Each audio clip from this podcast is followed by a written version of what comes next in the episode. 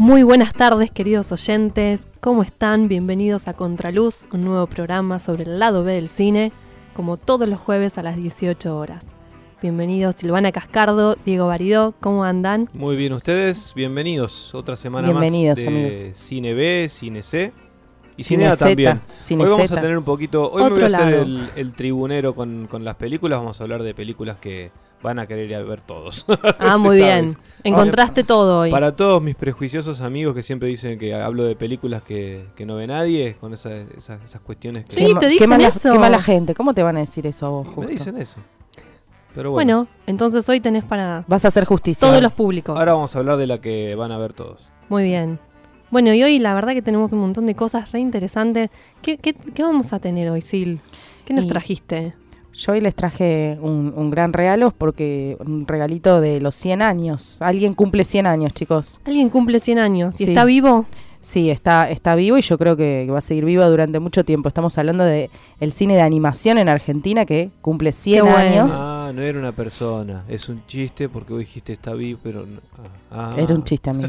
Pero no solo está vivo, claro. eh, en Está realidad viva la a animación crecer, argentina va y va a seguir creciendo. Esperemos que viva muchísimos años más. Infinito a puntito full. rojo. Sí. Así que vamos a estar hablando con un gran referente de la animación en Argentina, que es Juan Pablo Zaramela, señores. Wow. Aplausos, por Bien favor. ahí. Una Uno de los estrella. más grosos. Una estrella, un grosso de la animación, eh, Y ya diríamos argentino. latinoamericana, mundial, digamos. Sí. Estamos canchereando con los invitados. Estamos recanchereando.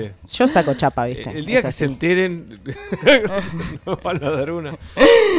Y también vamos a tener hoy, vamos a estar comentando un estreno eh, que va a haber hoy a la noche. Eh, a- al ratito que termina el programa de radio en el Gaumón, vamos a estar contando que se estrena una peli que participamos, que se llama Mujer Entera, un documental de Ulises de la Orden. Acá estoy frente a las dos productoras de una película que se estrena hoy. No lo tenés que decir, ¿entendés que estamos mo- nosotras contando?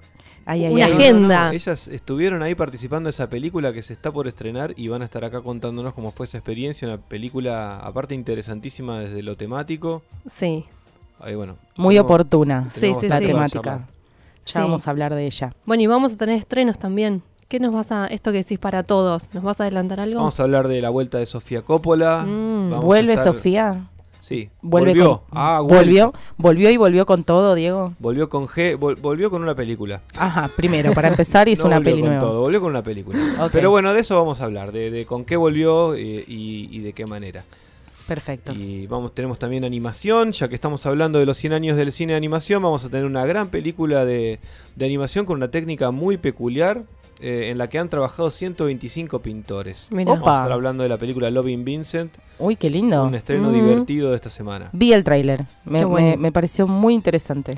Y después les voy a traer algo también eh, para los que les gusta mirar el cine y, y comer. A mí me gusta comer y ver cine. ¿Dónde me anoto? Vamos a traer algo muy, muy rico. ¿Comer adentro del cine o comer fue- al, al salir? O todo, comer. todo, ¿Todo? sí. Ah. Demasiado placer junto, chicos. No sé, si, Demasiado. pu- no sé si puedo soportarlo. Un día De- comieron En, el- un rato les cuento algo muy una rico. hamburguesa mientras yo, yo estaba por mirar una película ingresa alguien con una hamburguesa a ver la película al lado a mi lado fue una experiencia horrenda Horre- Ah, ya el pochoclo molesta un poco, imagínate la hamburguesa. Bueno, pero vamos a ver esta opción. A ver si, si tiene más glamour. A mí me gusta comer igual los caramelos, esos, los subs, los redonditos, los históricos. ¿Haces mucho ruido cuando, cuando pelás el caramelo? Me copa eso en el cine, co- comer eso. Hacer ruidito y molestar al de No, lado. ¿Sos no, de no, no, esas? no, no, comer esos Ah. cositos. Si no te estaba poniendo en mi lista negra de, de personas con las cuales no, No, ir a ver. menos una hamburguesa, chicos. No, no se come una hamburguesa en el cine. No, no. yo como buen nostálgico defiendo el ruido de papelito eh, no al punto de decir que estás pelando que no terminas más pero sí el ruido de papelito yo Sí. si no si Sí, voy a la, sí. a la Lugones y no siento que alguien abre un caramelo yo siento que no estoy en la Lugones por Claro. ejemplo O el ruido del cartón del maní Parte- con chocolate. ¿Viste la del cajita de maní con chocolate? Ese es un sonido muy El particular. chocolatinero, ¿se acuerdan? Sí. Sí. Un día tenemos que hablar acerca de las golosinas que repartía el chocolatinero hace un tiempo en las salas. Así es. Bueno, queridos oyentes, todo esto tenemos para este programa. Eh, vamos a empezar. Hoy nos musicaliza Diego Baridó, así que vamos a ver qué nos trae para nuestros oídos. Como estoy tribunero con, con- con las propuestas cinematográficas, también estoy tribunero con, con la oferta de música. Así que hoy es como que quiero que todo el mundo cante, que todo el mundo sepa de lo que estamos hablando y ¿Qué? es por eso que vamos a a estar musicalizados por Días de vinilo. Una película de 2012, seguramente la vieron hace ya tiempo Genial. que está, incluso creo que se puede ver online. Sí. Es una película que dirigió Gabriel Nessi, un tipo que tiene recorrido en, en, em, eh, televisión. Hizo Todos contra Juan, una, serie que, que fue muy saludada, que estuvo muy divertida y fue original. Eh, en este caso es un, un largometraje dirigido por él, eh, que tuvo una peculiaridad. Primero, que fue una película con un casting impresionante. Dentro de los que estaba Gastón Paul, Fernán Mirás, Leonardo Sbaraglia. Sí, era un eh, elenco, digamos, Rafael atractivo. Spregelburg, estaba Inés Mm. Efron, eh, grandes personajes de ese momento y de hoy incluso. Sí. Y vos decís, bueno, con ese casting ya el desafío de esa película fue reunir a todos esos actores. No, el desafío fue tener los derechos de una Claro. cantidad de canciones que están ahí adentro de esa porque la música es protagonista de esta película. Se llama Días de vinilo y eso es lo que es. Un recorrido nostálgico por la infancia de todas estas personas a partir de lo que es la- la- el recuerdo de las grandes eh, canciones que acompañaron su infancia, el ingreso a la adolescencia. En vinilos. Exactamente. Bueno, La película em- empieza con un- una llovizna de vinilos sobre la cabeza de estos niños recién iniciados en lo que es la, el deseo por el sexo opuesto, empezar a mirar niñas, así que mientras ellas miraban un grupo de, La de- de chicas que se iban, había discos cayendo sobre su cabeza y lo que sonaba en este momento era You Are My Best Friend de Queen.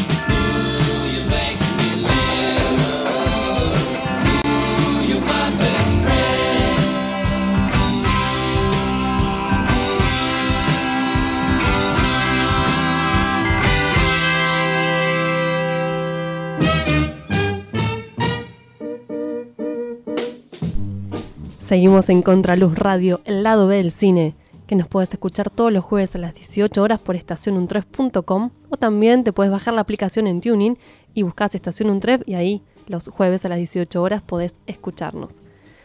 Llegó el momento de poder meternos en esto que es la animación y el cine. El cine de animación, amigos. ¿Cuántas veces hemos eh, hablado ¿no? de, de- de películas que nos han gustado cuando éramos niños? Entonces yo... Los digo, dibujitos. los dibujitos, ¿no? Si digo cine de animación, ¿qué es lo primero que se les viene a la Los cabeza a ustedes? Los dibujitos. Y es lo primero que vi en mi vida de, audiovisual, me parece. En tu, en tu historia audiovisual lo primero que viste fueron dibujitos. Y sí, Entonces estamos todos como muy, muy marcados, ¿no? Por esta cultura. ¿Qué películas? A ver, Die, ¿te acordás de alguna que te haya marcado? Eh, ¿Vos, Pau? De animación. me acuerdo que, que mi ¿Alguna que mamá me contaba gustado? que me llevó a ver Bambi y fue Ajá. como muy dramático y tuvimos que salir. ¿Te, entristeci- te entristeciste por la Sí, No me historia? acuerdo cuántos tendría. Sí. Lo primero que se me viene honestamente son Ujú. unas películas muy feas que se tenía que fumar mi mamá Ajá. cuando nos acompañaba a ver las que estaban de moda en esa época. Mi mamá tuvo que ver Shira, Claro. He-Man, eh, una cantidad de películas muy feas. Solo a veces se Saltan divertía nuestras con los edades, ¿viste? Muppets, pero pero sí, marcó, marcó, mar- marcó época. Yo me acuerdo de las de Disney, la de mm, Mickey Mouse, que era como un mago, ¿se acuerdan? Que iba con todos los elementos ahí bailando. A mí me quedó, me quedó marcada. ¿Cómo es que se llama? Ima- imagina. Tiene un nombre algo así. Magia. Magia, seguramente. Magia. Bueno, la cuestión que este- to- todos los elementos cobraban vida y empezaban a bailar y yo quedaba como loca. Eh, fantasía, me dice acá, me chiflan. Em, para mí fue muy interesante en algún momento de, de la de la adolescencia en donde esa animación que uno dice, bueno, esto para los chicos, eh, empezás a descubrir las películas de animación interesantes, no para los chicos, No tan sino para los adultos. empezás a descubrir el género de animación. Eso Exacto. recuerdo. Igual esta película es más vieja, pero Las Trillas de Belleville. Claro. Es que eso es lo que pasó un poco, ¿no? Va, por lo menos mi experiencia. Al principio es como que el- el- cuando consumíamos en, en los cines la animación Claro. o en la televisión, lo que llegaba era fundamentalmente lo que provenía de Estados Unidos, muy poco de lo que se hacía acá. eh, y empezamos a ver una animación mucho más interesante cuando, eh, eh, digamos, a- o actualmente, Cuando, con, en- con cuando producciones entras más... en, en- en la adultez, digamos. Cuando empezaron a venir películas de, de animación europeas. Exacto. bueno, Caloy en su tinta, me acuerdo que fue una, una ventana a la animación fabulosa. Ese programa que en Canal 7 que, que hacía Caloy referido a animación, eso fue una, una gran introducción. a- Totalmente. Yo lo veía todo, creo que estaba los sábados, lo miraba con, con mi madre, que siempre lo ponía, y ahí empecé a entender que había una animación que no era solo para niños, de hecho era una animación para adultos que no cualquiera podía entender. Bueno, hemos pasado todos por Mickey Mouse, Pluto, sí. Anteojito, Antifaz, eh, todas las películas de García Ferré. Sabemos entonces que, digamos, este año se cumplen 100 años de animación argentina. Pero ustedes, por, ej- por ejemplo, ¿saben que el primer largometraje de animación se hizo acá en Argentina? Mm. No, suena muy o sea, a, nivel mundial. Qué bueno. A nivel mundial, les digo, ¿eh? O sea, en 1917, Quirino Cristiani eh, hizo el primer largometraje animado, El Apóstol, y marcó el primer paso, digamos, de la animación acá en Argentina. Mira vos. Quirino era un dibujante, digamos, de tiras eh, cómicas, políticas para, para revistas, para diarios, y después pasó a animarlo, digamos, porque descubrió que estaba la técnica, digamos, de que cuadro por cuadro podía dar la ilusión de movimiento y él patentó, digamos, la animación con figuras recortadas. Él dibujaba, recortaba la figura y le iba animando cuadro por cuadro, lo hacía a 14 cuadros por segundo, o sea, con 14 imágenes iba estableciendo el movimiento de, del personaje. Así que podemos decir, digamos, que a mí por lo menos este dato me sorprendió porque nunca hubiera pensado que la primera película de animación Era Argentina. Fue acá en Argentina. Pero fue recién para la época del 60 que se instaura un poco más lo que es la industria. Claro. Digamos que los demás países, Francia y Estados Unidos, siempre fueron pioneros en cuanto a lo que era la enseñanza, digamos, la escuela de, animación y así también, digamos, las diferentes técnicas que se fueron descubriendo, como stop motion, pixelation. Sí, me imagino una super experimentación de- del formato, ¿no? Para poder llegar a todo esto. Sí, digamos que los argentinos, como buen argentino, lo atamos con alambre, lo atamos, siempre tuvieron que rebuscársela más, digamos, creativamente para buscar soluciones a- Claro. que por ahí en otros lados tenían más desarrollo tecnológico de la animación. Bueno, acá siempre fue mucho más laborioso por cuestiones por ahí presupuestarias o, o de que la tecnología no era, no era tan, a- tan avanzada, ¿no? Claro. Después, en los 50-60, que yo les decía que, digamos, que se empieza a afianzar la industria, es cuando llega García Ferré. Claro, él fue el que dio el puntapié Claro, de lo que fue- la producción más. Exacto, más, digamos, más gruesa, digamos. podemos decir la parte más eh, gruesa de la animación comienza en esta época. Un, un fuerte exponente, digamos, para, para la, la animación argentina. Y comienza a, a consolidarse hacia los 90 también, cuando empieza a surgir también lo que es la publicidad, o sea, emplear la animación, el cine de animación con otros fines, Claro. ¿no? Eh, eh, fines de entretenimiento, fines publicitarios y demás. Y últimamente, estos últimos años, digamos, de las últimas décadas, eh, se ha- ha crecido enormemente Sí. en Argentina y en Latinoamérica también, ¿no? El, el mercado, las técnicas de animación, entonces ya podemos decir que estamos como a la par, digamos, no, no es como antes que costaba, digamos, porque uno dice, bueno, busco en internet cómo se anima o cómo es tal o cual técnica.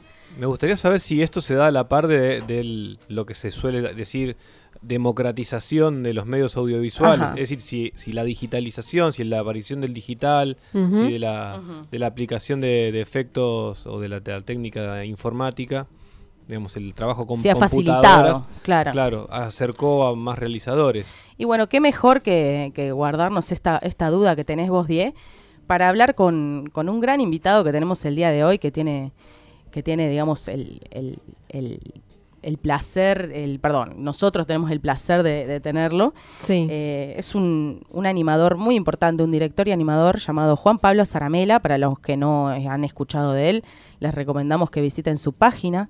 sí. Este, es un La página es www.saramela.com.ar. Perfecto. Exactamente. Es director y animador independiente.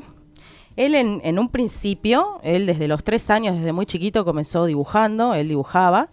Siempre le interesó, a los ocho años empezó a estudiar dibujo. eh, siempre se dedicó, digamos, al dibujo. En el año 89 aproximadamente, él empieza a dibujar para, para algunos diarios, sin mucho éxito y él tampoco muy convencido, digamos, de que ese fuera el camino, digamos, de su vocación como, como dibujante, digamos. Eh, Pero había algo ahí con el había algo dibujo. con el dibujo y había algo con, con el tema del movimiento de las imágenes, ¿no? Porque él contaba en una entrevista que dio, por ejemplo, que la primera vez que conoció material fílmico y vio, o sea, un amiguito de él a los 6, 7 años le muestra un fílmico, una, una tirita, Un que cual- celuloide, un sí. celuloide, una tirita que cualquiera puede tener en su casa por ahí de, de algo, De fotos de, al- o de- de alguna foto. Es lo mismo, digamos, en cine, es el mismo material, salvando Claro. algunas diferencias. Él se daba cuenta que este, estas, esta este movimiento estaba dado porque eran varios cuadros donde en cada cuadrito se iba moviendo un poquito.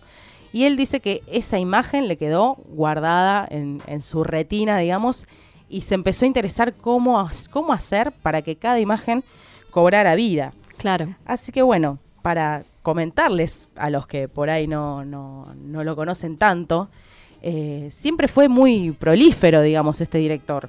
Su cortometraje Luminaris el- es el más premiado de la historia. Sí. 327 premios. Impresionante. Preseleccionado para el Oscar. O sea, estamos hablando de un animador con mucho talento y mucho, mucho futuro. ¿no? Ujú. En Annecy le han hecho una, ret- una retrospectiva. Annecy es el festival de animación más importante de- del mundo. O sea que estamos hablando con alguien que tiene su, su gran talento y que qué mejor que él para contarnos un poquito más sobre la animación en Argentina, ¿no? Bienvenido, Juan Pablo. Estamos en línea con él. Hola, ¿qué tal? ¿Cómo les va? ¿Qué tal? ¿Cómo, ¿Cómo estás? estás? Hola. ¿Qué tal? Bien, todo muy bien, por suerte. Bueno, muchas gracias por atendernos. Juan Pablo, Por vos, favor. vos estás en un festival ahora, ¿no es cierto? Sí, estoy en el Festival de Cine de Bahía Blanca ahora. ¿Y te han, te han invitado para, para participar como jurado? ¿Qué, qué estás? Sí, no, me invitaron para dar una masterclass mañana, Ajá. mañana por la tarde, así que aquí voy a estar mostrando trabajos, eh, cosas y, y bueno, y hablando un poquito de, de animación, de stop motion y de mi trabajo, por Qué supuesto. bueno. Qué bueno, qué interesante. Bueno, invitamos entonces a todos los que se encuentran cerquita a que no se pierdan la, la, mastercla- la masterclass de, de Juan Pablo. Juan Pablo, ya metiéndonos un poco más, eh, nosotros estamos comentándole a los oyentes que se cumplen 100 años de la animación en Argentina, con lo cual eh, Sí. estamos de festejo, ¿no, Juan Pablo? Seguro, sí, obvio. Bueno, eh, justamente la semana pasada fue el Festival Anima de Ajá. Córdoba, que es uno de los festivales más importantes de acá del país, eh, porque es un festival internacional, porque lleva muchos años aquí y bueno, el, el foco este año fue eh, repasar un poquito el- estos 100 años de animación, ¿no? Hablar un poquito, poner el foco ahí, eh, como darle la relevancia que, que tiene que tener. Y sí, y justamente, bueno, hablamos con Juan Pablo Zaramela, que es director y animador, ani- animador del Cine Nacional Argentino. Eh, entonces podemos preguntarte a vos, Juan Pablo, ¿cómo ves el recorrido de la, de la animación argentina? No desde un punto de vista punto a punto histórico, pero este recorrido desde que vos eh, te dedicás a la animación, ¿no? Desde tu propia experiencia, Sí. ¿cómo, ¿cómo lo has sentido? ¿Cómo ves los avances? Mira, bien, eh, bien desde el punto de vista autoral, en los últimos años, eh, bueno, nos empezamos a surgir eh, varios directores que, que estamos haciendo lo nuestro, que estamos poniendo como nuestro aporte al desarrollo de la parte autoral, que es a mí lo que más me interesa. Nosotros, bueno, la animación, la historia de la animación argentina tiene muchos altibajos, eh, como muchas, como muchas industrias acá en Argentina, eh, tanto del lado industrial como del lado cultural. Eh, tenemos la suerte de haber arrancado bastante arriba, en el sentido, digo, al menos visto desde una retrospectiva histórica, porque tenemos a Quirino Cristiani, Claro. Que es un pionero de, de la animación. Vos Sí. antes lo mencionabas. Hablaba Sí. claro. Eh, y bueno, la verdad que te- te- te- haber arrancado así, si bien Quirino era italiano, desarrolló sus películas, las produjo aquí en Argentina, y eso nos puso en los últimos años, sobre todo cuando se descubrió que eso fue así, nos puso en el, en el ojo de la animación internacional. Entonces Argentina pasa a ser una pieza fundamental. Claro. A partir de ahí, bueno, hubo de todo, hubo épocas con mejor producción, con, con mayor producción, con menor producción. Eh, pero ahora lo que está pasando en los últimos años, que es algo, es un fenómeno mundial, es que es mucho más fácil producir, Ajá. en el sentido que eh, el avance de la tecnología hizo que cualquiera en su casa, Sí. no, no digo cual- bueno, cualquiera por ahí es demasiado, pero es demasiado decir, eh, claro. Pero tampoco se entiende la idea, se exagerado, entiende. Porque la tecnología es accesible. Vos Claro. podés tener o no tu propia cámara, tu propia computadora, pero sí tenés acceso a alguien que te la pueda prestar. Claro. Bueno, Entonces, justamente Diego, Diego, acá tenemos nuestro compañero Diego, que justo consultaba eso, ¿no? Si se había como Sí. democratizado un poco el asunto. La verdad que sí. Eh, qué sé yo, no, cualquiera tiene acceso a comprar una cámara de última generación, pero la verdad que hoy no se puede comprar una cámara muy barata. Eh, estamos hablando de cámaras de, no sé, eh, 500 pesos, 1000 pesos que te permiten hacer algo parecido. Un celular hoy es una herramienta para hacer animación. Claro, totalmente. Claro. ¿Y cómo, eh, digamos, justamente hablando de, de estos diferentes dispositivos y las diferentes herramientas de las que uno puede tomar mano, eh, ¿cómo es, digamos, tu proceso de creación? Cuando se te ocurre una idea, ¿partís, digamos, de la, de la escritura de un guion específicamente o, o pensás por ahí una técnica de animación que quieras experimentar? ¿Cómo es tu, tu proceso de creación desde el origen, digamos? Eh, es un poco y un poco. De, de- de- recién puede ser un caso o el otro. Eh, por ejemplo, el caso de Luminaris sí, eh, fue la idea surgió de la técnica. O sea, ajá, haciendo un experimento, me- a mí me gusta probar cosas, no sé, eh, probar ideas muy simples, por más chiquitas que parezcan, cuando vos las empezás a desarrollar, empezás a ver las posibilidades que tiene esa idea. Ujú. Luminari surge de la idea, eh, simplemente de trabajar, eh, no sé cómo sería trabajar con luz natural, con la luz del sol, con el avance de las luces y las sombras combinados con animación de personas a partir de ahí dije, bueno, esto está bueno para, la verdad que está bueno para que vaya mucho más allá de un simple experimento. Hice la primera prueba y Sí. dije, bueno, ahora quiero contar una historia y me puse a escribir en base a esa prueba que hice. O Otras sea- veces sí, directamente se me ocurre una idea, empiezo, me siento a escribir y bueno, se desarrolla la idea completa y después es simplemente llevarla a cabo. eh, pero no sé, es mitad y mitad, y la mitad de mis cortos más o menos surgen de la idea, la mitad surgen de la técnica. Claro. Ahora estoy otra vez con un corto que surge de la técnica. Ajá, otro otro caso más, digamos que por experimentar una Sí, técnica en, llegas. En cierta forma surge de la idea de mezclar animación con imagen real. Ajá. También, animación y dibujo en este caso. Y estoy con eso ahora. Es un corto muy breve que muy posiblemente esté listo dentro de tres meses. ¿Cómo se eh, llama ese cinco corto? meses. No tiene nombre todavía. El sin nombre. El intitulado. No, no sé cómo titularlo. Está muy bien. Eh, pero bueno, no, no me estoy concentrando en eso tampoco. Bueno, Quiero también que el, el mismo desarrollo me, me lleve a, a nombrarlo por ahí. En- En el transcurso, por ahí, eh, no sé, cuanto uno más tiempo pasa con un concepto en la cabeza, lo empieza a entender más y bueno, cuanto más lo entendés, más fácil lo, lo puedes nombrar. Así que bueno, estoy en eso ahora. Diego te saluda, Juan Pablo, ¿cómo estás? ¿Bien? ¿Qué tal, Diego? ¿Cómo estás? Te quería eh, que- preguntar justamente referido a esto porque eh, y de paso a recomendar que vean por ejemplo Lapsus que, que es exactamente lo inverso, es me- más, más que la osadía técnica, es la síntesis en lo más sencillo de, de la animación o por lo menos así, pues, así se percibe, quizás es un lío hacerlo, pero a priori se ve un juego muy claro de blanco y negro que representa la, digamos, la... ¿Cómo se podría decir? La tentación en, en la monja, ¿no? La represent- Oh my God. la representación de la tentación y está hecho de una forma tan tan sencilla y tan directa que, que es fabuloso y aparte hiperlúdico Eh, sí, Pero ahí, digo, se ve la Lapsus, primacía de la idea ahí, ¿no? ¿Perdón? No que se ve la prima se, se ve la primacía de la idea ahí quizás por lo que Seguro, sí, la idea, para mí la idea es todo en todos los casos. E incluso cuando parto de la técnica, a mí no me gustan los cortos que son puramente técnicos. claro. La técnica tiene que, de- que derivar en algo que atraiga al espectador que por ahí no está tanto, tan metido en el mundo de la animación, en la parte técnica de la animación. Claro, contar Eh, una mí historia, Me interesa digamos. llegar al espectador en general. Claro. Y Lapsus, por todas estas cosas que mencionás, eh, también es mi corto mío favorito, quizás.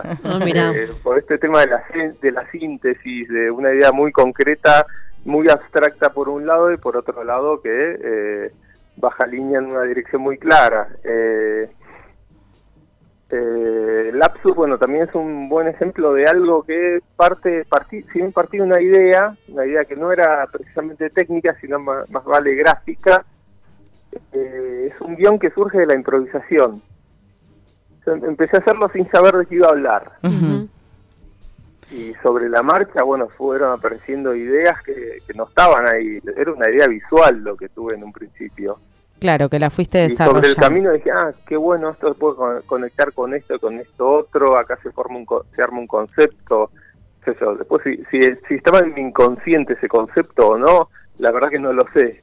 Eh, sí, es verdad que lo encontré en el camino y decidí usarlo. ese cortometraje Lapsus lo, lo te lo pedí alguna vez hace unos años para un festival de cine argentino en Alemania se proyectó durante toda la noche en un ciclo de cortos que había durante una fiesta y era llamativo Sí. que la gente se pasaba el dato de que había un corto de una monja que estaba buenísimo y la gente dejaba de bailar y, y- Iba a ver el corto. Iba a ver, y, y terminó habiendo cola en, en la pequeña sala que se usaba para proyectar, eh, para, porque la gente iba con esa recomendación. Fue fabuloso, porque la gente interrumpía su ¿Te acuerdas el festejo. nombre del festival? Sí, eh, la, la muestra de cine argentino en Leipzig, en Alemania. Ah, sí, claro, claro, sí, sí, me acuerdo. Me acuerdo de la participación. Yo no estuve ese año, pero, pero me acuerdo. Juan Qué Pablo, groso, bueno, qué buen... Juan Pablo, qué Paula te comenta em, el corto ¿Qué de tal, viaje a? Marte. Sí, ¿Surgió más de una idea primero narrativa y después la técnica o al revés? Sí, sí, nac- eh, nació de una historia, en realidad una anécdota de, de un amigo, que es Mario Ruloni. Ah, es eh, que excelente. me cuenta una historia de su infancia que era muy similar a la de viaje a Marte. eh, o sea, el viaje obviamente no, no era Marte, él no viajó a Marte, pero la idea de la idea básica era que su abuelo le dijo que lo podía llevar a California eh, viviendo en Córdoba. Él vivía en la provincia de Córdoba, en una ciudad chica que es Villa María, y bueno, su abuelo le dice, subir, ¿querés venir a California en mi camioneta? Mm. Bueno, dale, él tendría cinco años, y el abuelo lo lleva al medio del campo un- a un pueblito, un parador, y le dice que eso era California, él se lo creyó. Sí, sí, sí. Eh, y la idea me pareció fantástica. esta interacción entre los dos personajes, entre la inocencia de, de- de un niño, del nieto, y, y, un- y el abuelo, que es el otro extremo en la familia, como esta eh, pequeña historia que une dos, dos generaciones separadas por una generación intermedia, me pareció genial. Sí, es, es Eh, muy lindo, entonces, es muy tierno. ¿Cómo?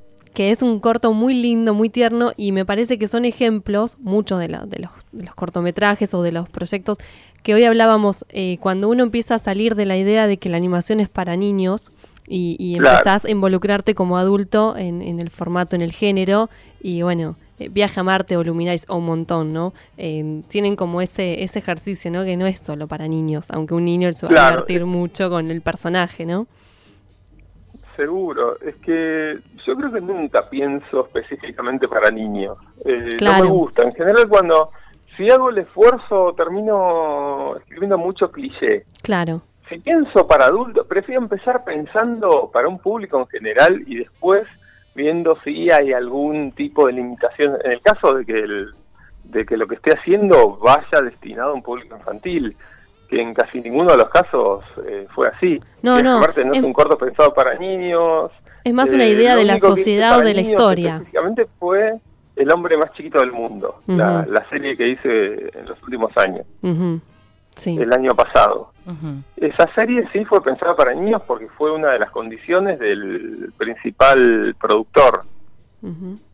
Claro, pero digamos, tenés una mirada más abierta de a quién va dirigido, digamos, las Claro. historias, que está buenísimo porque mu- muchas veces uno eh, prejuzga la animación como si fuera solo infantil y sabemos que, que no es así, ¿no? Vos, Juan Sí, Pablo, Lo, lo que suele pasar es que la, la animación eh, está muy ligada a lo infantil por dos razones.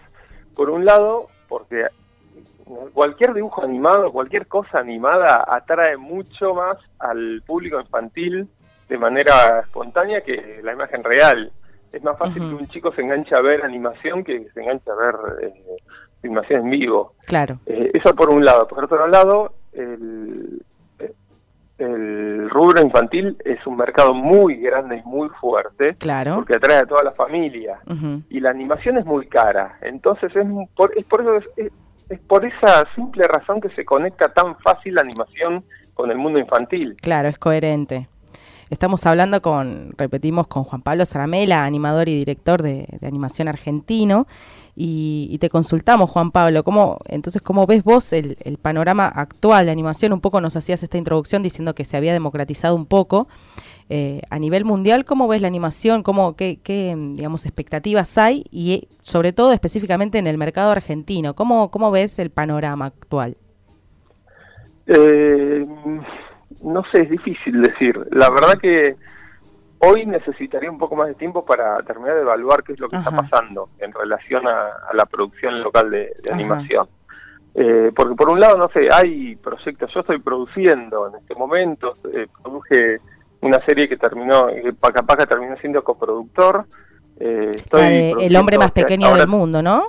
Claro, el hombre más chiquito del mundo. El hombre más chiquito del mundo. Sí, y ahora esto, estuve produciendo este año una serie que se llama Así son las cosas, que va a terminar en Encuentro, en Canal Encuentro. Ajá. Eso por un lado. Por otro lado, hay concursos del Inca que eh, concursos de cortos, de largos que Sí. eh, contemplan la animación como una de las técnicas posibles. Ajá. Lo que hay que ver es cómo evoluciona esto. Claro. Todavía está Eh, muy ¿qué verde pasa de como acá, claro. de acá a dos años se termina realmente produciendo animación. Claro. Animación, estamos hablando en, en gran escala. Digamos cómo va a Eh, lo impactar. Es, o sea, es lo que yo espero que pase, pero Sí. no sé si es lo que va a pasar. Es Oja- lo que yo deseo que pase. Ojalá que sí, ojalá que sí, que Claro. sean, que tenga un Sí, impacto la positivo. es muy difícil eh, decirlo desde este momento. Ujú. Eh, hay que esperar un poquito. No sé, yo cruzo los dedos. Esto Cruzamos todos los dedos, sí, sí, más que nada porque eh, para, para aquellos que nos están escuchando, eh, sabemos que la animación eh, es como cualquier otra disciplina cinematográfica, pero con el plus de que tiene muchísimos roles, muchísimos roles, porque cada uno se encarga de diferentes cosas, entonces es un producir animación es realmente costoso y realmente lleva muchísimo tiempo de producción. Así que Claro, o sea, la- diferencia entre una película animada y una película de acción real es, es el tiempo de producción y la cantidad de gente involucrada, como dijiste. Entonces, bueno, eso lo encarece muchísimo. Una película animada puede llegar a salir dos o tres veces más que una película de acción real. Exacto.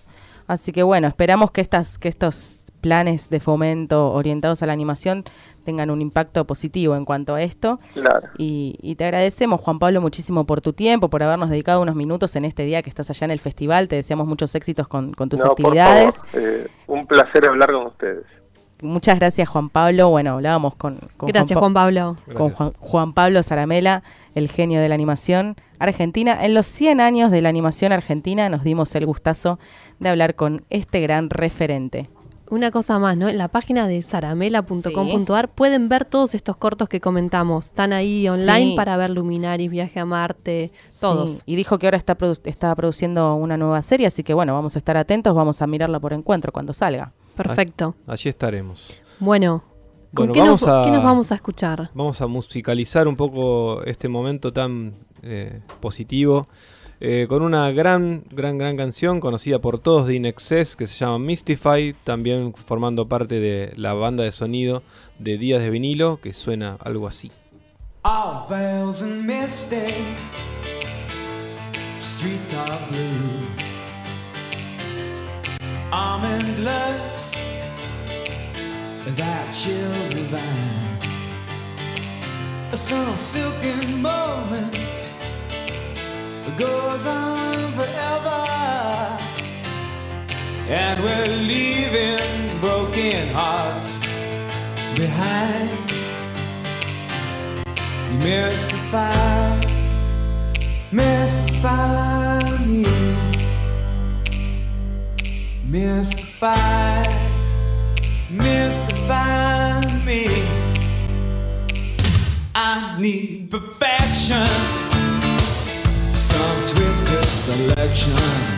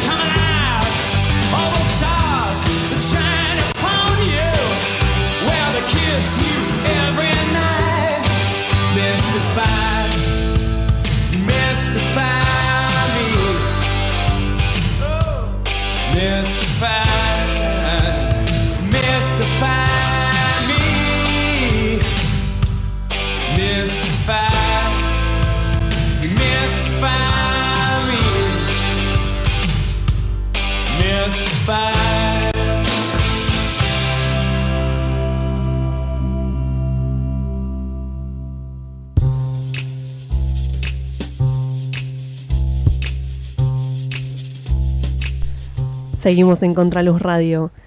Y ahora nos vamos a ver los estrenos comerciales de esta semana. A ver que Diego Baridó nos dijo que trajo gusto para todos. Bueno, como tenemos varias cosas para hablar, vamos a andar ahí, vamos a ir directo a la cuestión.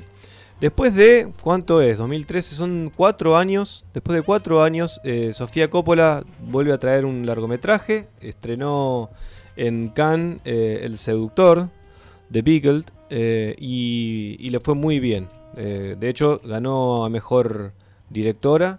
Eh, ahí la, la palma, que es de plata, la mejor dirección, ¿no? Bueno. Mm. Cuestión que le fue perfecto a, a Sofía Coppola allí y vuelve nuevamente con una película de, de época. Eh, ahora, si volvió... Como María Antonieta. Sí, hay una, hay una discusión acerca de si volvió o, o si no volvió, si, si, si, o si está perdida en Tokio, porque hay algunos elementos de Coppola que se ven y hay otros elementos de Coppola que por ahí se podrían llegar a esperar que no están. Ajá. Vamos a decirles, es una muy buena película, es una película muy prolija, muy bella desde lo visual, tiene una fotografía muy linda eh, y está prolijamente interpretada. La verdad que está es ajustadísimo el- la interpretación de un casting que es muy grande, como que con grandes figuras como son Colin Farrell, Nicole Kidman, Kirsten Dunst y Elle Fanning Ah, bueno, una bomba del elenco. una bomba de elenco, todos ellos muy precisos en cuanto a lo que se espera de ese... De ese elenco. Sí, de cada uno de los personajes que interpretan. Utilicemos la excusa del nombre de la película para hablar un poco acerca de ella. Eh, The Beagle habla acerca de el, el seducido. O, como decíamos hoy eh, con, con Mer, que nos aclaraba el tema del género en el... en el- eh, Mer, digo, de Somos de Acá, por supuesto. Doy- Digo, doy por hecho que acá todos escuchamos todo. Somos de acá, el programa que va a la... ¿A qué hora es que arranca? ¿A las 11? A las 11. A las 11. De a las 11 a 11, 1. De 11 a 1. En estacionun3.com. Sí, nuestros amigos, colegas de programas. Bueno, hoy estábamos charlando y, y Mer decía, no tiene género, no sabemos si dice es el seducido o la seducida. Ajá. Así que es cierto lo que decíamos que hay seducidos y seducidas en esta película.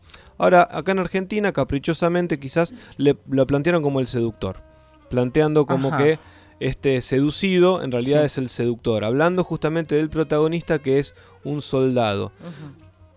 Volviendo, vale también. Eh, hay- hay seductores, Ajá. y Y hay, seducidos. seductoras, hay seducidos y seducidas. ¿Y abandonadas? Eh, no se plantea esto. hay abandonadas también. En algún momento podemos pensar que hay también algún, algún cierto abandono. Pero para decir las cosas llanas, vamos a contar de qué la va la película, así participamos todos de la charla. Eh, 1864 es el año en el que está afincada la historia. Esto es tres años después de finalizada la guerra civil estadounidense, la guerra de Ujú.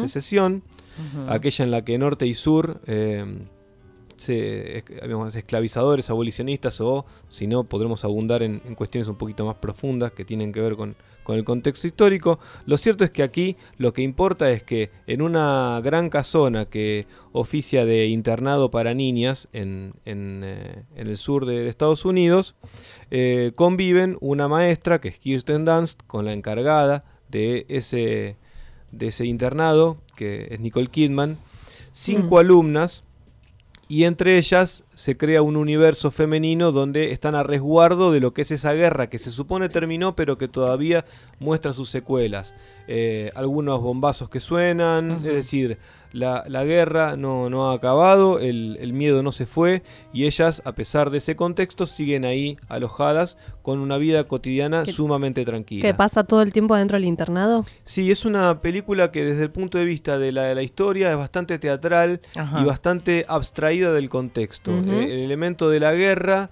eh, Está fuera, pero está no lo fuera, vemos. Está fuera y es el condicionante externo de esta historia que propone en- entrar en esa... En ese universo. En ese universo, en esa intimidad de todas esas mujeres y cómo entre tareas, trabajos domésticos eh, y juegos pasan sus días. Suena interesante, a priori. Sí, es una película, ahí está el- una de las cosas que, co- que sigue estando de las películas de Coppola, que es el tema del ambiente, Claro. Claro. de la intimidad de La los en escena. personajes, Ujú. el acercamiento a cada uno de estos, eh, estos personajes y eh, ver muy de cerca la interrelación entre ellos, las complicidades, los celos que van apareciendo entre ellos. El elemento detonador de la historia va a ser que una de las chicas un día juntando unas setas en el campo va a encontrar a un ¿Unas soldado. setas? ¿Unos hongos? Unos hongos. Ajá. Va a encontrar a un soldado herido, un soldado que no es confederado como sus compatriotas, digamos, como las, las personas que están en a su alrededor, sino que es, es yankee. De Eh, estos que quedan de la decir, guerra. El enemigo.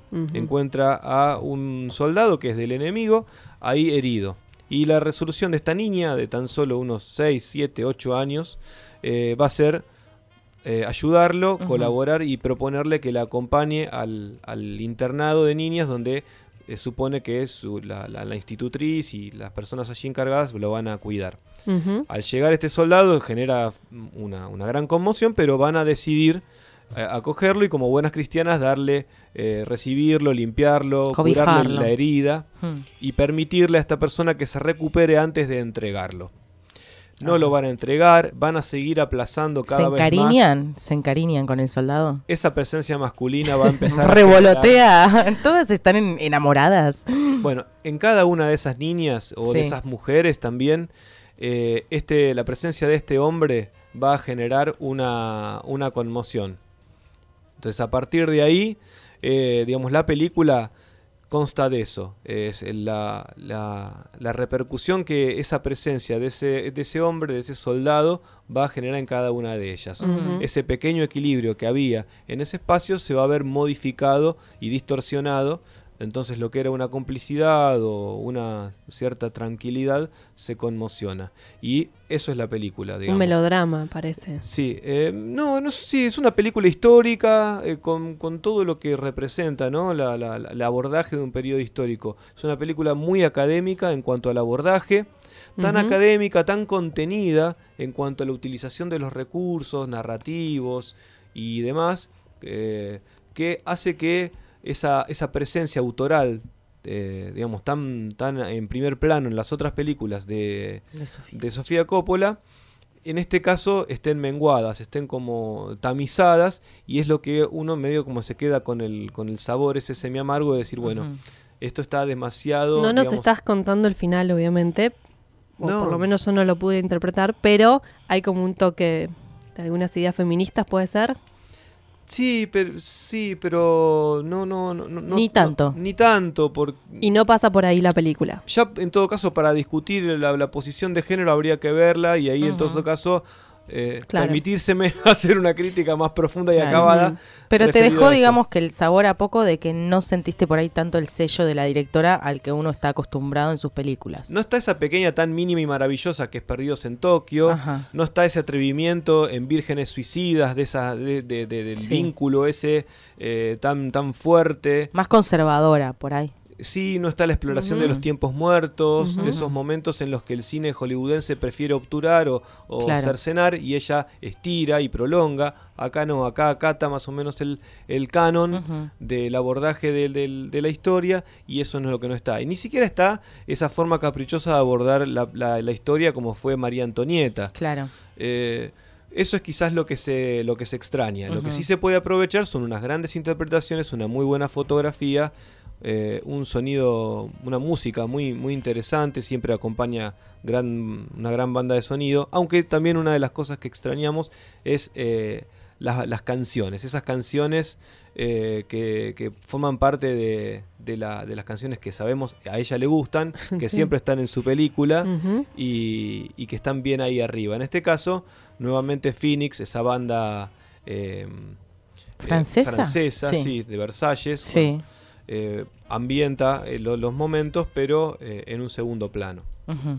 Bien. Eh, Digamos que no es tan jugada por ahí como otras. No, pero, pero cumple. Es decir, cada uno verá qué es lo que se lleva de saldo. Lo cierto es que, que no va a defraudar por completo. Eh, sí, me- yo lo que digo es me y sigo Sofía quedando. Coppola. y- Me sigo quedando con otras películas de ella, pero es una película que, que funciona. Eh, hay un momento que se acerca al thriller, que se acerca a lo cruento, que se acerca a lo oscuro, promediando la segunda parte de la Opa. película, y eso es lo que le pone eh, más picante a una película que al principio aparece eh, muy académica, como dijimos. Eso sí, lo dejamos para, para los espectadores, para que, para que hagan uso de ello. Vaya y vea y fíjese si le falta pimienta. Vayan Sería. a la sala y fíjense qué es lo que pasa. Excelente. ¿Y qué más tenemos, Die?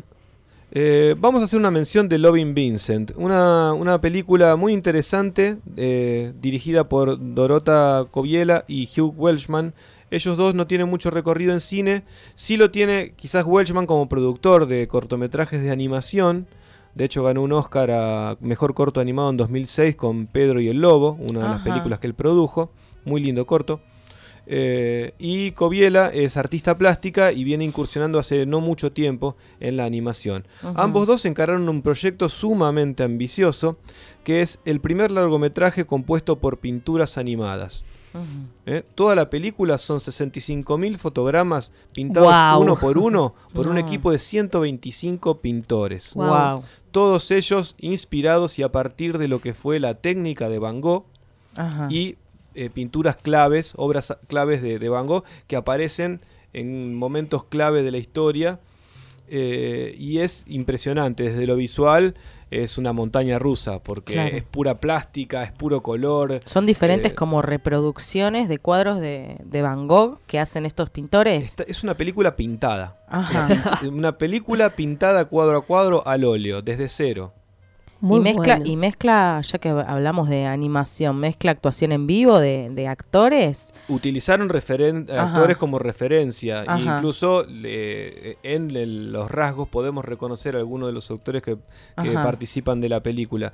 Pero desde el punto de vista de lo formal eh, y el disparador que representa esta, esta experiencia es alucinante y aparte una muy buena forma de acercarnos a la obra de, de Vincent Van Gogh. La historia, vamos a decirlo en muy, poco, muy, muy pocas palabras, Van Gogh escribió muchísimas cartas. Eh, tantas que solo 600 de ellas se recuperan, hay 250 que todavía no se saben y la- la- el capricho de la historia, el, el, digamos, el, el punto que utiliza para llevar adelante esta historia es el destino que lleva la última carta, aquella carta que escribe Van Gogh, que a los pocos meses muere, una carta que eh, dirigida a su hermano y que nunca llega a manos de su hermano, hermano que incluso muere sin haberla recibido un año después de la muerte de Vincent Van Gogh. Eh, entonces la historia, lo que va a hacer es la historia de esta carta siendo llevada por el hijo del cartero, cartero que era amigo de, de Vincent y necesita como una deuda de amigo que esa carta llegue a destino. Su, eh, su hijo irá recorriendo lugares, situaciones, conociendo personas para tratar de darle un buen destino a esa carta y a partir de allí conoceremos mucho acerca de las personas que habían participado de la vida de Vincent Van Gogh, nos acercaremos un poco a la historia cruenta, loca eh, de, de él, de la forma de crear, de su genio. Medio atormentado, ¿no? Sí, eh, así que es una buena película para disfrutar desde lo visual, para conocer acerca de la historia de Vincent Van Gogh. Y ¿Es como No, y- docuficción? ¿Es ficción? ¿Cómo? es una ficción. sí, Es sí, una sí, ficción. una ficción. Eh, desde el punto de vista de lo narrativo, no tenemos una gran historia. Quizás Claro. es desde el punto de vista del guion, lo flojo de esta película. Si no vamos a eso y vamos a disfrutar de esto, de lo Es Pero la vemos- pictórico, claro. Pero vemos bien. una propuesta mm, muy como inédita, ¿no? Para ver en el cine todo Sí, pintado, sí. o sea, eso puede ser lo interesante. Sí, sí, es una, es una gran novedad, es un, un- un trabajo de cinco años. Ustedes imaginen 125 pintores durante cinco años pintando 65 mil cuadritos. Acá estoy viendo el tráiler y es increíble. lo que Gente muy muy laburante la gente de animación estamos estamos viendo, ¿no? Mu-. Mucho trabajo ahí detrás. Como tenemos otra peli para hablar, voy a decir solamente que si lo que tienen es ganas de reírse, pasarla bien con una película liviana, chiquita Sí, y quiero. interesante, vayan a ver Veredas de Fernando Crisenti. Ujú. La recomiendo para quienes tengan así necesidad de pasar un rato, divertirse con una película muy tierna y muy simpática acerca de las desventuras de dos eh, eh, antihéroes perdidos en la ciudad, mucha porteñidad, mucho centro, mucho amor. Así que si esas son las coordenadas que necesitan para esta semana, allí vayan. Excelente. Bueno, y para terminar estos recomendados de, de estrenos comerciales, Chachán, chachán. vamos a nombrar este documental de Ulises de la Orden, Mujer Entera, que se estrena hoy a las 20 horas en el Gomón, con la presencia de su director. En Mujer Entera es una película sobre en, la prostitución y sobre la trata de personas con fines de explotación sexual. En- es un poco un recorrido que, en- que tiene el documental, eh, así como las rutas de la trata sexual en, en nuestro país. Bueno, la película también tiene como ese recorrido de punta a punta, eh, de norte a sur, en donde vamos a ver un poco eh, el origen, el tránsito, el destino de la trata de personas, eh, historias de las mujeres comprometidas, hay víctimas, hay especialistas, eh, también hay hombres y testimonios, hay como una representación de... Del, como- fol- del folclore de su consumo, ¿no? Hay Claro. como unas escenas de ficción que tienen que ver con algo eh, ficción documental, ¿no? Como lo real que viven los hombres, ¿no? Una Como- mirada puesta en el cliente. Sí, totalmente, ¿no? Y bueno, y en cada este recorrido que tiene la película, eh, en cada parada, ¿no? En cada historia que aparece es como el, el iceberg, ¿no? La punta de- de- del, del tema que es la esclavitud y la explotación de las mujeres, eh, en donde la base, bueno, está la hipótesis, ¿no? Los varones, ¿no? La normalización cultural del, del alquiler de los cuerpos prostituidos. Así que es un documental eh, que te dispara muchas preguntas, que responde algunas, otras te deja abiertas para seguir reflexionando y tiene especialistas que te tiran una información eh, como para problematizar también la- los debates. Y es una película que hay que ver porque han trabajado en ella y muy fuertemente Silvana Cascardo y Paula Sprela. Eh, quizás en las sotas, están mirando para otro lado. Se hacen no las van a decir nada referido a esto, pero bueno.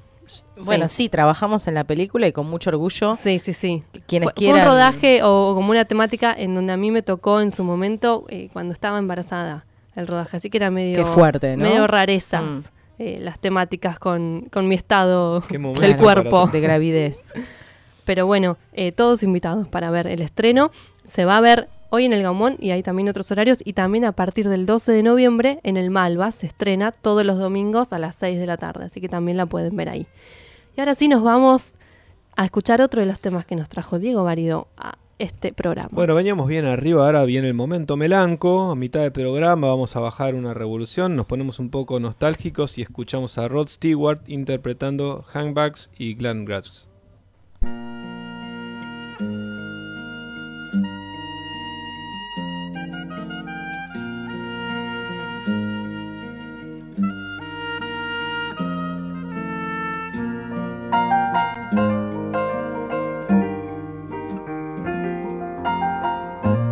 Ever seen a blind man cross the road trying to make the other side?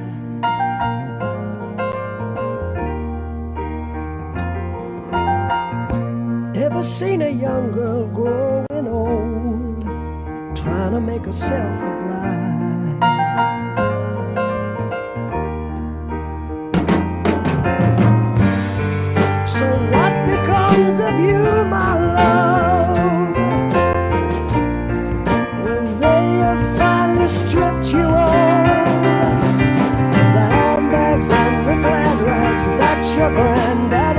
To sweat so you could buy. Baby.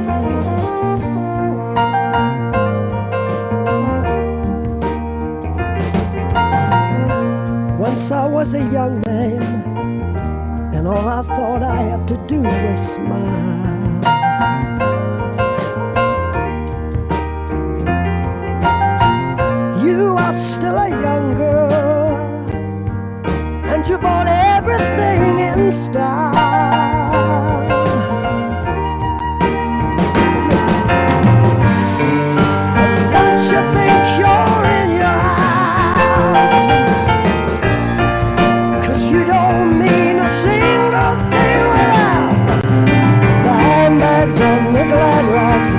Your granddad had to sweat so you could buy.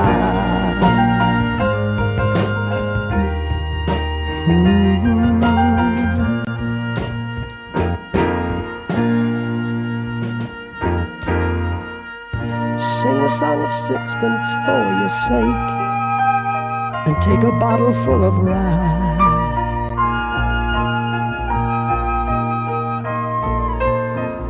Four and twenty blackbirds in a cake and bake them all in a pie.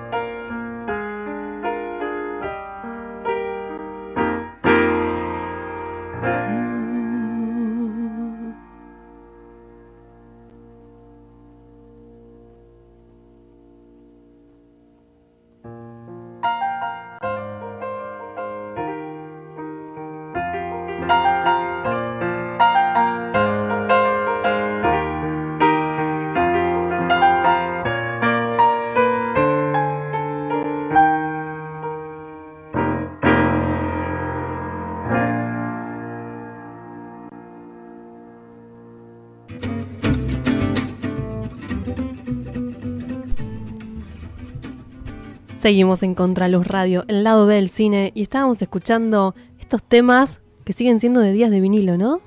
Son todos días de. Todos, eh, perdón, todos Temas de días. to- Todos de días. Todos días de vinilo de temas. De esta, de esta película que, como decíamos, eh, recoge el- clásicos de, de los 80 fundamentalmente para, para incursionar en la adolescencia. Muy bien. Llegó el momento de la agenda de cine. Tengo mi anotadora acá y mi lapicera, con, le saqué punta. Yo les adelanté que se venía algo muy rico, ¿no? Yo tengo un hambre que no te lo puedo explicar, así que si, si me hablas de comida te lo voy a agradecer. Bueno, porque comienza el cuarto Festival de Cine Cocina 2017, un festival de cine culinario, chicos. Qué lindo, me encanta ya el nombre. Muy rico, muy rico. Bueno, es del 30 de octubre al 4 de noviembre en la Alianza Francesa. Acá En- cerca. Sí, acá en la sede central de Avenida Córdoba 946. Eh, bueno, esta es la cuarta edición de este festival en donde traen muchas películas que, que está, que se celebra la cocina, ¿no? Que nos inspiran, que nos van a dar hambre. Y con una con mucha oferta cultural gastronómica, eh, también programaciones, va a haber películas, talleres de cine, talleres de, perdón, talleres de cocina, eh, arte culinario, degustaciones. Va a ser un festival, bueno, en donde se va a, a tocar el tema culinario por varios lugares. Eh, tenemos el, la posibilidad de hablar con Carolina Freda, que es eh, la productora, programadora de este festival, de esta cuarta edición, que la tenemos en línea. Hola Carolina, muchas gracias por comunicarte. Hola, gracias a ustedes por recibirme. Bueno, eh, estábamos adelantando el Festival de Cine Culinario y obviamente que nos, nos da mucha hambre. Queremos que nos cuentes un poco de cómo es la idea del festival. Eh, sí, la idea es reunir dos artes que ya, digamos, tienen una historia de amor bastante larga, pero que en este momento, con el auge gastronómico, hay algo que pasa eh, en el que la unión del cine y la cocina tienen un, nos hablan, ¿no? Nos convocan. Eh, queremos descubrir la gastronomía y el cine es un medio eh, ejemplar para eso, que nos permite descubrir, digamos, facetas muy distintas del mundo culinario. Claro. desde a descubrir te- eh, culturas, eh, costumbres, Sí. a también historias de chefs en particular, eh, o historias íntimas que le puede pasar a una persona en su vida con un plato, un, un evento. Claro, un Eso. mundo, un mundo que se abre con esta temática. Eh, bueno, si bien va a haber talleres y, y- y- y charlas y degustaciones, eh, lo que nos interesaba son justamente el cine, ¿no? Eh, las películas Sí. que se proyectaban, eh, queríamos que brevemente nos recomiendes, ¿no? De lo más importante que se va a estar proyectando para invitar a los oyentes. Sí, eh, hay muchas formas de pensarlo, pero te diría para empezar que hay, hay estrenos, y eso me parece tal vez lo más interesante a nivel cine en este momento. Películas Tenemos que dos se películas estrenan. francesas Ajá.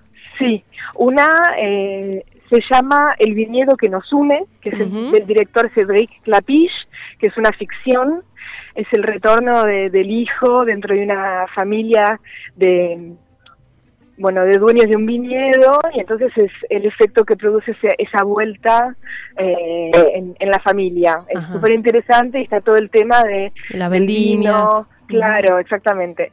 Esa es una de las películas que, que está buenísima. Que es un Y yo- documental, ¿no? No, esa es ficción. El viñedo que nos une es ficción. Sí, esa es Bien. ficción. Y la otra sí es un documental francés que también es un estreno que se llama eh, Las diosas de la cocina. Las diosas de la Sí, cocina. Es un documental eh, de una directora que se llama Verane Srediani, que se propuso ir a buscar a las mujeres eh, chefs con, digamos, la premisa de que no se las ve.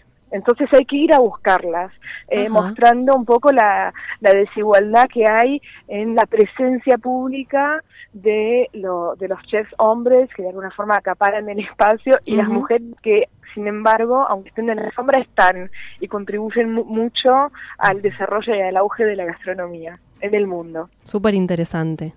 Esa, Mm. Ese también es un estreno de este año en el festival. Exactamente, sí. Excelente. Eh, después a mí me gustaron mucho las dos películas argentinas que vamos a programar, que están buenísimas, que son Todo sobre el asado, de Connie Dubrat. Que se estrenó bueno. el año pasado.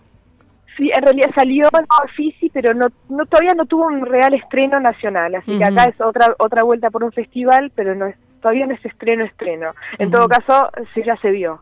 Eh, bueno, un documental así muy irónico, muy perspicaz sobre el asado como una ceremonia en que se juegan un poco todas las contradicciones argentinas. Eh, a mí me pareció muy divertido, eh, así muy muy piola. Y el otro es el documental sobre el trabajo de, de Nicola Constantino, que es una artista argentina, que se llama La Artefacta, eh, y también eh, una, una obra muy jugada, y bueno, ahí está el tema del arte culinario que, que, que se pone en escena y que es muy interesante también. Excelente. Bueno, hasta el Y- 4 de noviembre podemos ver todas estas películas en la Alianza Francesa. Eh, algo Sí. interesante es que tienen entrada gratuita, ¿no? Pero con cupo limitado. Así Sí. que tienen que ir un ratito antes. ¿Cómo es para las entradas? Hay dos opciones. Eh, una opción es hacer una reserva online en Ajá. la página web del festival, que es el cinecocina.com.ar. Ya se puede reservar entradas. Eh, y la otra es ir, como dijiste, 30 minutos antes en la Alianza Francesa a retirar entradas. Esas son las dos opciones posibles. Excelente. ¿Y hay que llevar tupper para, para traerse la comida? Bueno, para, para, para degustar se puede ir a los talleres de cocina que ofrecen los platos que después se ven en la pantalla. Y que probás todo. Qué lindo. Claro, ahí sí. Gracias por Eso. hacer un festival así. bueno, O espero sea, que lo si, si entendí bien, vos ves los platos en la pantalla y después los podés probar. Eh, o sea, en los talleres de cocina están todos relacionados con una película y Ah. son antes. O sea, uno va al taller, cocina los platos y después va a ver la película. Eso Wow, por una cuestión de, horarios, es así, pero bueno, está, está bárbaro. Bueno, Y después- felicitaciones y por la propuesta. Y después nos vamos Claro. todos a comer. Está muy, Eso. muy bien esta unión de estos dos artes. Bueno, Bueno. Carolina, muchísimas gracias. Todos invitados al Festival de Cine Culinario. Bueno, que les vaya Sí. muy bien con, con la programación y con todos los talleres. Muchas gracias a vos. Bueno, Adiós. estábamos hablando con Carolina Freda, productora programadora del Festival de Cine Cocina 2017. Qué rico. buen provecho. Qué rico. No, la verdad que una propuesta muy rica, chicos. Increíble. Bueno, y les voy a comentar algunas agendas más para que tomen nota. ¿Hay más Algún- todavía? Sí, sí, hay mucho más. Y esto siempre es una selección, como Siempre. saben, ¿no? ¿Cómo cuesta seleccionar, eh? Bueno, algo que me pareció interesante que podamos disfrutar es un proyecto que se llama Buenos Aires Saluda a David Lynch. El miércoles primero de noviembre, la semana que viene a las 20 horas, es en Niceto Club, Niceto Vega 5510. Eh, es el primer concierto en Argentina a beneficio de la Fundación David Lynch, de. David Lynch, el director de cine, en donde vamos a tener música, pero también una conferencia en vivo del director. Va a estar hablando y charlando. en la fundación que tiene él, eh, por ahí muchos han leído un libro que se llama Atrapa el pez dorado, Sí. que mezcla un poco lo que es el cine con, con la espiritualidad. Eh, esta fundación que tiene trata de garantizar el aprendizaje y las, y las prácticas de, de meditación para los jóvenes Ajá. y los vincula con el arte, ¿no? Entonces, bueno, en- va a estar esta, esta charla, esta conferencia con él y con música. Y también en sincronía, ¿no? Se van a exponer unas obras inéditas. En, le visitó una muestra que empieza en el CCK, eh, empieza el 27 de octubre hasta el 5 de enero, así que hay tiempo. Y muy recomendada porque es, eh, les visitó, eh, son todos los miércoles, jueves, viernes, sábado y domingo. Es una, una exposición curada por Guillermo Cuitca, en donde va a haber obras de artistas como David Lynch, Agnès Varda, Patti Smith, como un montón de artistas internacionales donde vamos a ver dibujos, fotografías, proyecciones. eh, No solo películas, sino obras, digamos, pictóricas o gráficas. Está armada la, la muestra con dibujos de David Lynch, por ejemplo, que- inspiradores de películas, o una serie de fotografía de él de eh, que se presenta por primera vez en público. Así que bueno, como Muy para interesante. este director de cine tan emblemático eh, va a estar presente en esta en conferencia en, en Argentina y también bueno con esta muestra en paralelo.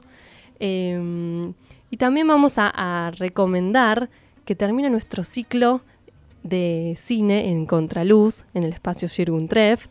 Se viene este martes al 31 de octubre a las 19 horas en el Shirgu Espacio 3 Chacabuco 875, Breve Cielo, la última peli de este ciclo que venimos eh, llevando adelante con un homenaje a David Josecón, el director de los micromundos porteños del costado no iluminado de Buenos Aires, así lo definimos. Eh, Breve Cielo es un encuentro fugaz entre un joven de clase media que se ocupa del negocio de, de su tío y durante las vacaciones y una chica de su misma edad que se escapó de su casa y piensa ganarse la vida como prostituta. Dos seres indefensos ¿no? en la ciudad, como un personaje más, eh, está, vamos a contar con la presencia de Ana María Picchio en, en- Esa. en la, en la Tenemos peli. invitada. Para, sí, sí, sí, tenemos Viene una Ana invitada María. de lujo.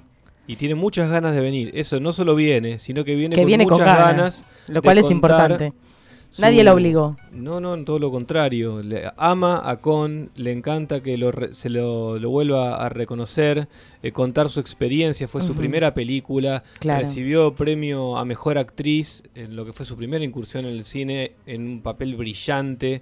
Eh, es una película fabulosa por donde se la mire eh, y es una película que ella ha reconocido que es necesario que se vea. Eh, dice, hay películas que pueden ser prescindibles, esta no es una película que, se, que ningún estudiante de cine, por lo menos del país, puede dejar de ver, así que es una película hiper recomendable.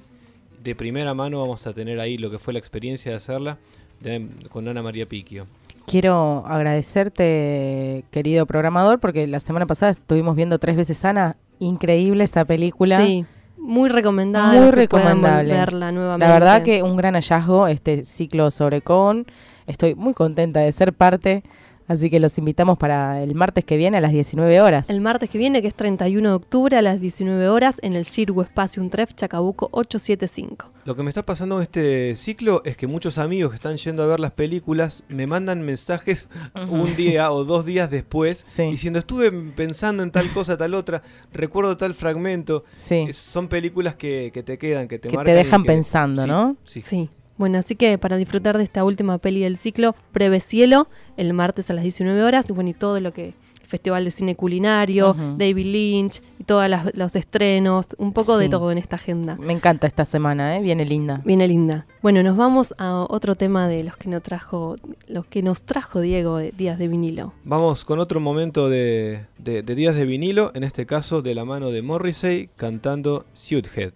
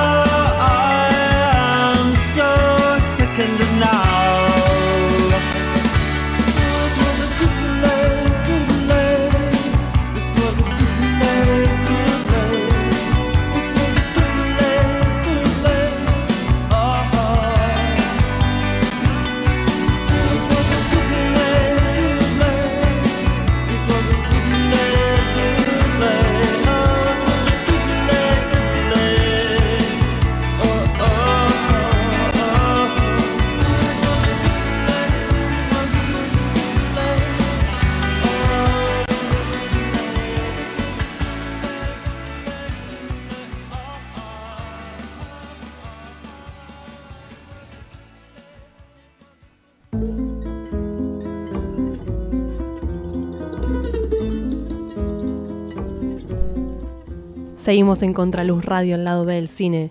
Nos puedes escuchar todos los jueves a las 18 horas por estacionuntref.com o también te podés bajar la aplicación en tu celular de Tuning y en Estación Untref nos escuchas también. Bueno, ¿Estamos perdidos o no? eh, no. Yo No estamos perdidos. Yo más o menos, la verdad, un poco perdida estoy. No, no, yo me estoy yendo a cualquier lado, pero no estoy perdido. Eh, hablando de Sofía Coppola, vamos a eh, hacerle un poco más de, de batir el, parche de, de su estreno, porque hay mucha gente que, que milita su cine, hay mucha gente que siempre se escucha, ¿no? Hay gente que ha quedado flayada por, por Perdidos en Tokio, y así que vamos a, a hablar un poco de ella para, para escuchar otra banda de sonido original, en este caso de esta película que Sofía Coppola hizo en el 2003. Ujú. Eh, recordemos para quienes no la no, no- se acuerden de, de esta peli o quienes no la vieron, que trata sobre Bob Harris, que es Bill Murray en un papel impresionante y que lo transformó en ícono. A partir de ahí, Bill Murray, sumado a otras otras interpretaciones que hizo en ese momento fue como redescubierto y transformado en mito y hay gente Sí. que camina por la calle con la, con la la remera de Bill Murray, ya es una marca registrada Sí, de sí. todo lo que tiene que ver con una actitud, con esa cosa descontracturada, que linda lo, lo apático, pero lo, lo que es eh, extremadamente y visceralmente sincero, ¿no? Eh, y es interpreta a una persona que es muy parecida a como él se presenta o como dicen que es, porque no tengo el gusto. Eh, este Bob Harris, que es como un alias de Bill Murray, es un actor norteamericano en decadencia en esta película y acepta una, una oferta para irse a Tokio a hacer un anuncio de whisky. Eh, muy interesante todo el recorrido, la llegada de, de esta persona, cómo este, este actor ve la, ve la ciudad con esa genidad que le, le presenta el aturdimiento de, de- de- de esa city. Y en el- encima en el marco de una, una crisis que está atravesando este personaje. Crisis que también está atravesando Charlotte, que hace Scarlett Johansson, que es un papel increíble, de tierno y profundo, la verdad que es muy, muy lindo, es una dupla genial. En este caso ella hace de una joven casada con un fotógrafo que mientras su marido trabaja, ella no sabe bastante qué hacer, se siente también bastante eh, perdida en esa ciudad. Ajá. Y es así como Bob Harris y Charlotte pasan todo el día metidos en el en el eh, hotel porque no se sienten ajenos en esa ciudad, si la sienten caótica, bulliciosa, No les que da ganas de salir a no pasear. les da ganas, eh, le- te ven de una forma, quizás hasta podemos decir, un- con cierto desdén, la, la ciudad de Tokio. La verdad que no sí. es una película que sea muy amable con, con, con esa ciudad. Con la ciudad. Pero sí quizás terminamos de entender por qué esta película es así cuando sabemos que esto es lo que le había pasado a Sofía Coppola cuando hizo la película. Ella estaba casada en ese momento con Spike Jones y le tocó ir a acompañar a Spike Jones en trabajos que él tuvo que hacer en Tokio y así la pasó ella, teniendo que esperar que él volviera, sin saber bien qué hacer, no sintiéndose, eh, digamos, Cómoda. cómoda en ese espacio y es por eso que está representado de esa manera. Está muy presente ella en, en- en sus películas, sus experiencias, la, la- la- la música que le gusta. Autorreferencial. la- muy autorreferencial es su cine. En este caso, aprovechado, muy bien aprovechado para construir esta película que es el encuentro de estas dos personas que están perdidas en la ciudad de Tokio. Película que ganó varios Oscars también, ¿no? Una película que ganó de todo, sí, ganó, una, una- una infinidad de... de- Pese a este relato por ahí lento, como esta cosa que decimos, igual Llamó tuvo su mucho- repercusión. Llamó mucho la atención en su momento. Se decía cómo entró a los Oscars una película tan minimalista, tan, tan poco grandilocuente, ¿no? Que es lo que suele gustar en esos momentos. Pero bueno, eh, el tiempo, no, no el tiempo, digamos, le dio la razón la, la propia película. Porque había mucho para, para contar ahí. Entonces sí. estos dos personajes que, que se aburren y que se encuentran y buscan la manera de hacerse amigos para pasar el tiempo, porque se sienten identificados, empiezan a, ahí a transitar el día juntos, se hacen amigos y de a poco en algún momento esa amistad va en mirada sintiéndose que puede quizás eh, de alguna manera eh, empezar a hacer algo más. Eh, y es en ese momento, es en ese momento de seducción en la que se encuentran en karaoke, tomando, divirtiéndose, eh, enajenados, divirtiéndose a lo loco. O sea, una noche empiezan a hacer karaoke, Ese día sí la pasan bien. la pasan muy bien, se divierten así de una forma, es como que sacan toda esa, esa, esa mufa que Toda la tenían locura que tenían adentro. la ahogan con alcohol y con karaoke. Y eh, vamos a ver en ese momento cómo primero Charlotte en su interpretación va seduciéndolo y luego llegará el turno de que tenga que, que cantar eh, el pobre Bob. Y Bob toma un trago, Toma valor. dice esto va a ser Toma difícil otro. y se anima a, a cantar la canción, que es algo así. Thanks. This is hard.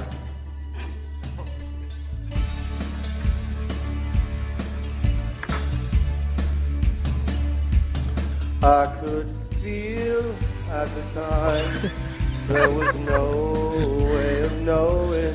Es excelente. Fallen leaves in the night. Mucha onda le pone. Mucha onda. Bueno, esto suena horrible, ¿ven? Esto suena horrible. Pero lo querés igual. Sí, es excelente. Te querés igual. subir a cantar con él mal y a desafinar. Lo interesante es el contrapunto, porque mientras escuchamos que canta pésimo, él no se está burlando, lo está haciendo en serio. Sí, sí, sí, Está compenetrando. poniendo Cruza- intención. Cruza miradas en ese momento con Charlotte diciéndole, yo estoy acá bancándomela, cantando, y con ese canto le está diciendo un montón de cosas, le está diciendo quiero retruco Claro. a esa sensualidad que le había provocado antes Charlotte con su baile. Están como coqueteando mediante el karaoke. De esta manera vemos que una persona cantando pésimo eh, logra de esa manera seducir a, Scarlett mujer. Johansson, así que tomen nota Así que la quienes- próxima vez que vayan al karaoke. Quienes piensan que el karaoke es una instancia para hacer el ridículo y no para seducir, acá está Bill Murray mostrando Para lo desmentirlo. inverso. Excelente. Así que bueno, eh, ahora vamos a disfrutar porque no hagamos pedazos esta gran, gran canción de, de Roxy Music llamada More Than This. Escuchémoslo de parte de los Roxy.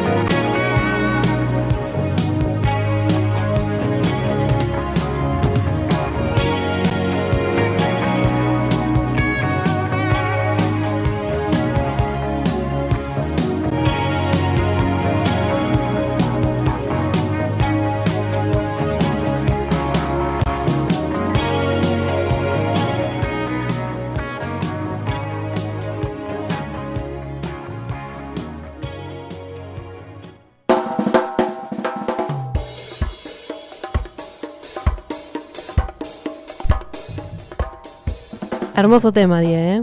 Hermoso, ahí bien, bien ahí arriba. Buena elección, amigo. Un día optimista. Y con eso se nos viene el cierre de este hermoso programa que tuvimos eh, con Gran, Luz gran Radio. programa. Sí, Mucho, mucho, ¿no? muchas Pasó cosas. mucho. Sí, tocamos muchos temas, ¿no? Tuvimos los 100 años de animación, ¿no? Eh, este detalle de color de que en Argentina tenemos la primera animación en el mundo. Sí, el primer largometraje animado, El Apóstol de Quirino Cristiani en 1917, así que 2017 ya son 100 años. Y estuvimos hablando con Juan Pablo Saramela, un grosso de la animación. Eh, todos invitados a ver sus cortos en la página porque están Sí, ahí libres. sí.